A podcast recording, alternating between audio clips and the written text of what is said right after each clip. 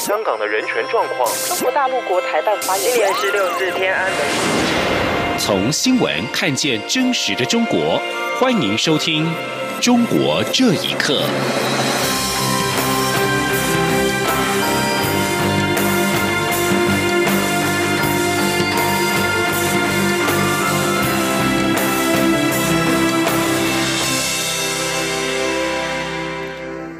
各位好，欢迎收听《中国这一刻》。蔡英文总统在今天下午接见马绍尔群岛共和国国会议长凯迪抗利访问团，对台湾无法参与世卫流感疫苗选出会议的时候表示，这不但严重违反台湾人民的健康人权，更可能造成全球防疫网的漏洞。总统强调，卫生防疫不该有国界，更不该受到。特定国家的政治立场的影响，台湾将继续争取参与相关活动，以确保台湾人民的健康权益。记者欧阳梦平的报道。世界卫生组织于二月二十一号在中国大陆北京举办流感疫苗选株会议，但是卫福部直到当天凌晨才收到邀请函，已经来不及参加。这是台湾自二零一四年开始受邀参与这项会议以来首度缺席。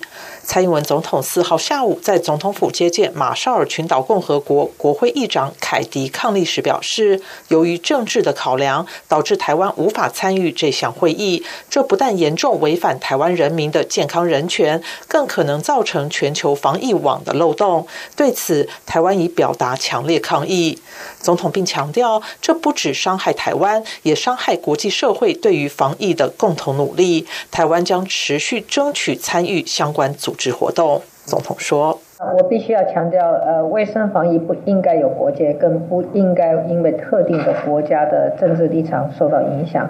呃，阻碍台湾的参与。伤害的不只是台湾，也伤害了国际社会对防疫的共同的努力。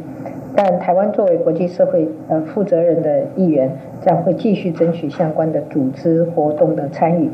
确保我们国人的健康权益，对国际社会能够做出更多的贡献。”总统也期待马绍尔群岛在国际上继续给台湾更多支持。他并指出，台马两国都走过历史的艰辛岁月，才争取到今天的民主与自由。双方也都因为坚持民主、自由以及人权的理想，才能让和平与民主逐渐落实在人民的日常生活中。他希望彼此能够以自由、民主等共享价值为基础，持续建立更紧密的伙伴关系，在教育、文化。医疗以及基础建设等方面，一起创造更多合作成果。中央广播电台记者欧阳梦平在台北采访报道。中国年度全国政协和全国人大会议在三号起陆续的登场，在今年北京的严肃气氛更胜往年，满街的武警保安，还有对艺人是强力的监控。而最近出现一张参与会议的人民代表住的宾馆被铁丝网围起来的照片，引发了热议。中国作家陆天明就表示，年年有两会，但只有这两年看到这种情形。同时，更有网民质疑，到底是人民政府人民怕，还是人民代表怕人民？请听以下的报道。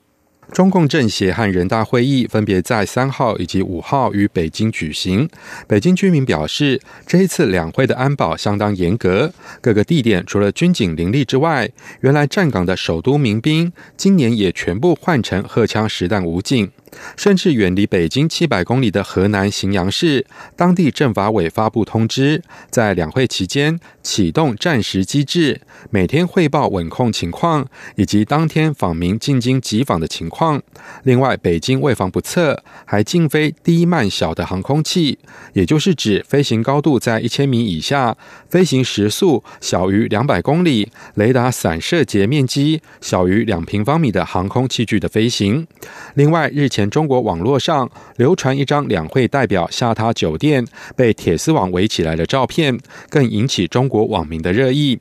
中国作家陆天明在微博上评论指出，用铁丝网隔离人民和来开会的人民代表，是不是有点过分？给民众一个什么感觉？他并且表示，年年有两会。唯有这两年看到动用铁丝网包围两会代表的住处，更有网民发帖进行自问自答，说图片是北京的吗？还有人民政府人民怕，还是人民代表怕人民等讽刺字眼。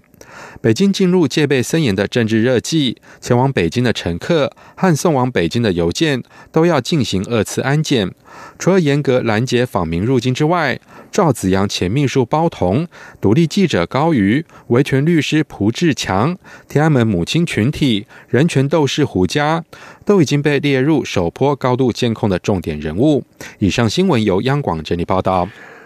美国非政府组织世界正义工程在日前公布了二零一八到二零一九年度法治指数报告，在报告当中指出，中国的排名下跌两位，全球排行八十二位。而上海维权人士表示，虽然中国在秩序安全领域排行比较高，但不表示国内的法治有改善，只是假象。请听以下的报道。根据报告指出，在八个细项当中，中国在基本权利和政府权力制约这两项表现最差，分别排在一百二十一和一百一十九位。在东亚和太平洋地区中，只分别高于柬埔寨和缅甸。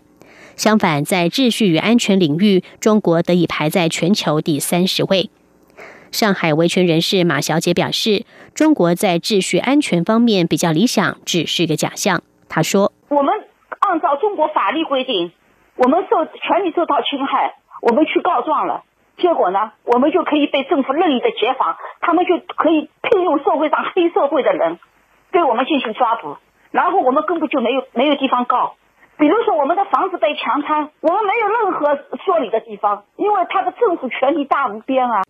至于世界正义工程的报告指中国在政府权力制约上显著恶化，对此，律师戴佩清认为，自从七零九大抓捕之后，中国的法治情况已经进一步恶化。他说：“他之所以再也没有七零九，是因为现在他在萌芽状态就把你消灭掉了。从此之后，这些律师稍微冒一点点头，甚至想说两句话出来喘一口气，他就把你。”嘴巴捂住，要不就把你照丢了，你就不是律师，你还发什么声呢？戴佩青并指出，法律法规执行完全是由中共自由解释，什么时候对他们有用，他们就怎么解释，他们根据形势变迁随意的解释。世界正义工程向全球一百二十六个国家和地区、超过十二万个家庭和三千八百名专家进行调查。排名前三名的国家分别是丹麦、挪威和芬兰，香港则排在十六，在十五个亚太区国家和地区当中排名第五。与中国大陆一样，香港在基本权利和政府权力制约方面表现相对逊色，两项都排在三十多名。央广新闻整理报道：美国驻港澳总领事唐伟康最近在香港接受媒体访问的时候表示，中国政府针对香港的政策呈现侧重一国而忽略两制的倾向，使一国两制政策的两制未能发挥最大的潜力。而香港商报前助理总编唐振阳对此表示，中国政府持续侵蚀香港自治，而中国国家主席习近平的目的就是把香港内地化。请听以下的报道。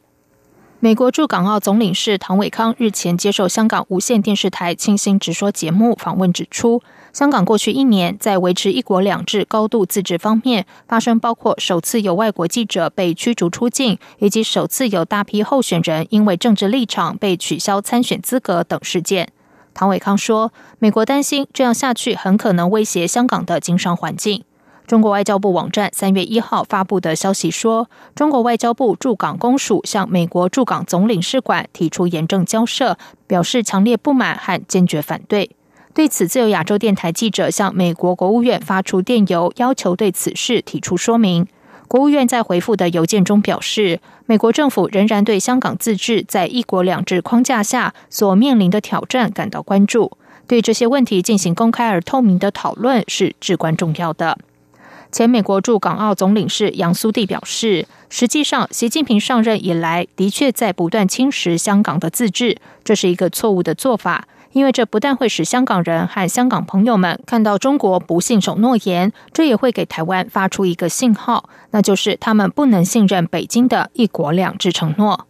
香港商报前助理总编龙正阳表示。中国政府对香港自治的侵蚀一直在进行，而习近平上任以来进一步加速。他的目的是把香港内地化。龙正阳说：“这个趋势一直在缓慢的进行当中，在习近平上台之后的加速的进行对香港政治的收紧，把香港内地化作为一个目标。就是由过去的这种间谍控制，现在变得越来越公开和直接的控制。所以我觉得美国的担心是对的，而且美国驻港领事能够公开的发表这个意见，也是对中共的警告。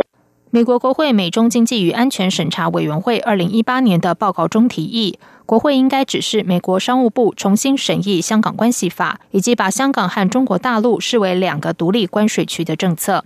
报告的另一个建议是，美国国会应该与英国、欧盟和台湾的国会共同检讨香港基本法在其法治、言论、新闻、集会等自由方面的执行与维护情况。央广新闻整理报道。另外，香港十九个侵犯民主派的专业团体在三号发表联合声明，要求修订逃犯条例过程中，把中国跟澳门排除在遣返目的地之外。针对一些没有和香港签订引渡。逃犯互助协定的地方，港府早前建议修订逃犯条例，以个案形式处理与这些地方的移交逃犯申请，当中包括了中国大陆、台湾跟澳门。泛民方面一直反对相关的修订，担心今后沦为港府把政治犯移交中国的借口。声明当中表示，政府向立法会提交文件，建议修订逃犯条例以及刑事事宜相互法律协助条例，让政府可以个案形式移交疑犯，范围包括中国台湾和澳门，以及任何其他没有长期安排的地方。声明当中指出，一旦香港法庭可以把香港境内的人移交中国受审，一国两制的界限会加速的模糊，港人引以为傲的独立司法制度或会被国际社会视为是中国大陆司法系统的一部分，影响外界对香港司法制度的信心。中国华为集团财务长孟晚舟采取反击行动，正式控告加拿大当局，在他遭到拘禁期间以不实名义对他进行逼供搜查，严重侵害他的宪法权益。孟晚舟的律师米克森以及杜立德在三号发表声明表示，由于在去年十二月一号在温哥华机场遭扣押之后，宪法权益遭到严重的侵害。孟晚舟已经对加拿大政府、加拿大边境服务局以及加拿大皇家。其警提出民事指控，孟晚舟是在一号正式对加拿大政府提告，是加拿大司法部正式启动孟晚舟引渡。案审查的同一天。另外，根据路透社在今天引述一名熟悉内幕的消息人士报道说，华为技术公司计划在七号宣布控告美国政府，理由与美国政府在去年通过的国防授权法案有关。不过，路透社也表示，华为不愿回应媒体报道，但是邀请路透社和其他的国际媒体在七号出席华为在中国深圳召开的记者会。根据媒体报道指出，中国对于大型宗教造型的整治力度是持续的不减。河北当局在上个月以爆破的方式摧毁了一座世界最高的摩崖石刻立式观音像，而这座观音像耗资将近新台币八千万元，还是当地官方先前批准建成的。寒冬杂志网报道说，二零一九年二月二号。河北石家庄平山县一座高达五十七点九公尺的观音像被炸毁，该观音像称为是滴水观音，坐落于平山县黄安寺后殿之上。同时，报道也表示，自从去年以来，中共借整治佛道商业化为名，大力整治各地宗教场所以及露天宗教造像。在今年一月三十号，下令将黄安寺景区全部戒严，禁止百姓进出拍照，并且发出警告：谁？若干涉拆除行动，就抓谁。而报道引述知情人士表示，炸毁观音像是党中央直接下达的命令。当地村民说，观音像建成才两年多就被当局炸毁，给景区跟当地经济造成巨大的损失。根据自亚洲电台的报道指出，四川六四天网创办人黄琦母亲蒲文清的家中，在最近由维权维稳人员入住，针对二十四小时贴身监控。报道引述海外中文博讯网蒲文清的朋友表示，在三月一号打电话给蒲文清，蒲文清表示家里被人占据，有内江医院的三个人自带棉被入住他的家中，对他进行二十四小时的监控。黄吉被控涉嫌为境外非法提供机密罪以及泄露国家秘密罪等案，在一月份在四川绵阳市中级法院秘密开庭审理，目前仍未宣判。以上中国这一刻，谢谢收听。这里是中央广播电台台湾之音。